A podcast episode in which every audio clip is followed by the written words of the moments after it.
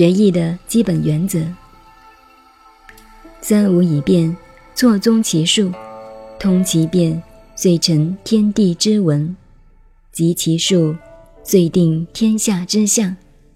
非天下之至变，其孰能与于此？三无以变，参谋的参也是他，一二四的三也是他。我们后人在写参的时候，把参字下边的三撇写作三横，变成一二三四三的样子。实际上，这个字有念参，有念三。在这里是念三，不过也可以把它当成参。我们中国文字上有讲参差不齐，这个参是个破音字，所以这个字可以念成参，也可以念成三，也可以念成参。三无以变，错综其数。这里告诉你，三无以变。就是三爻的变化，五爻的变化。一个卦只有六爻，到了五爻一变以后，后面不能再变了。第六爻一变，就变成另外一个场面了。假设这是我们现在的卦，那么第五爻变，我们已经老了；第六爻一变，我们就已经死掉了。也就是说。这个卦成为另外一面，阴卦来了。三五以变，错综其数。错综就是卦变，错综复杂。我们看一个卦，看了这一面，就要反过来再看另外一面。学了易经的人，一件事情处理以后，作为一个老板的，立刻要想到他的下一步。把你老板的立场想完以后，便要想到对方，或者你的买主，或者是你的职员、你的部下，他们的观念怎么样？跟老板刚好相反。所以，我们作战判断军情，了解了自己，立刻要替敌人想一想：我这样攻击他，敌人懂不懂？一样懂，他也晓得我们会这样攻击他们。这你就要了解错综的道理了，这就叫错综复杂。所以错综，就是要你学了易经以后，看一件事情要绝对的客观，绝对不能用主观的看法。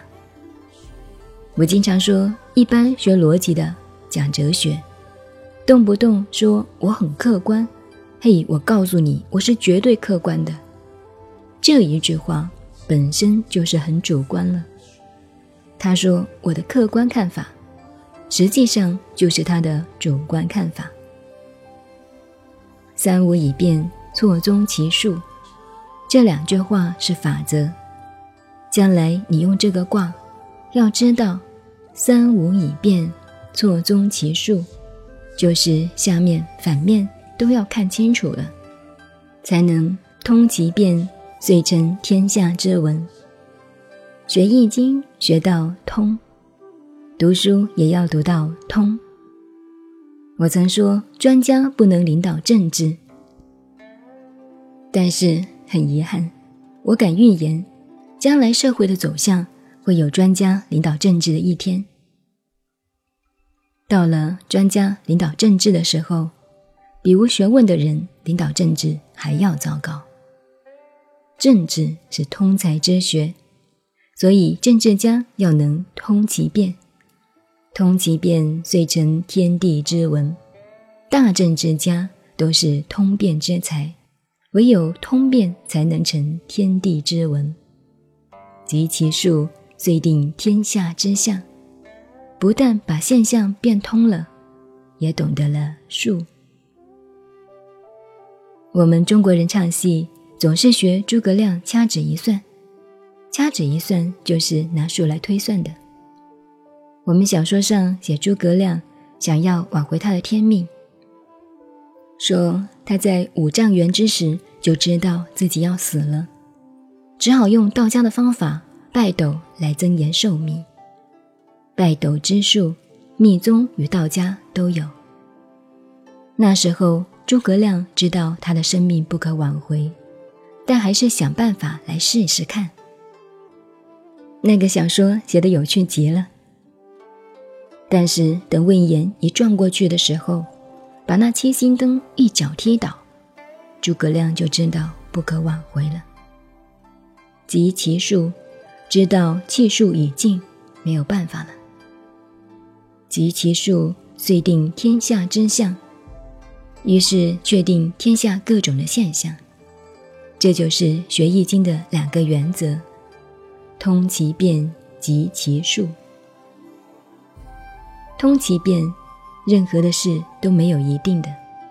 你懂了易经，便知道人生境界不是一定的。今天还有位同学谈到婚姻的问题，我说你不要那么认真了。婚姻就是赌，成家立业就是赌啊。赌赢赌输，谁知道呢？有气魄。自己就去赌赌看。如果说结了婚就非要婚姻怎么好不可，那你是昏了头了。每个人都是赌徒，在妈妈肚子里十个月，然后出来就注定要是做赌徒的。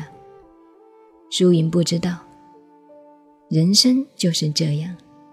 为什么呢？因为人生就是两个东西，通其变。及其数，要绝对的赌而不输，或者输而不赌，你非通达易经的这两个法则不可。非天下之至变，其孰能与于此？学问不到这个程度的话，如何能够创造出易经这个法则呢？所以孔子极力赞叹易经的学问。孔子提出研究报告。告诉我们，老祖宗伏羲皇帝创造的这个易经文化真伟大。世界上只有这么一个易经的学问，把天地间一切的学问准则都包括进去了，它也是一切逻辑的根本。您好，您现在收听的是南怀瑾老师的《易经纪传别讲》，我是播音静静九 A。微信公众号 FM 幺八八四八，谢谢您的收听，再见。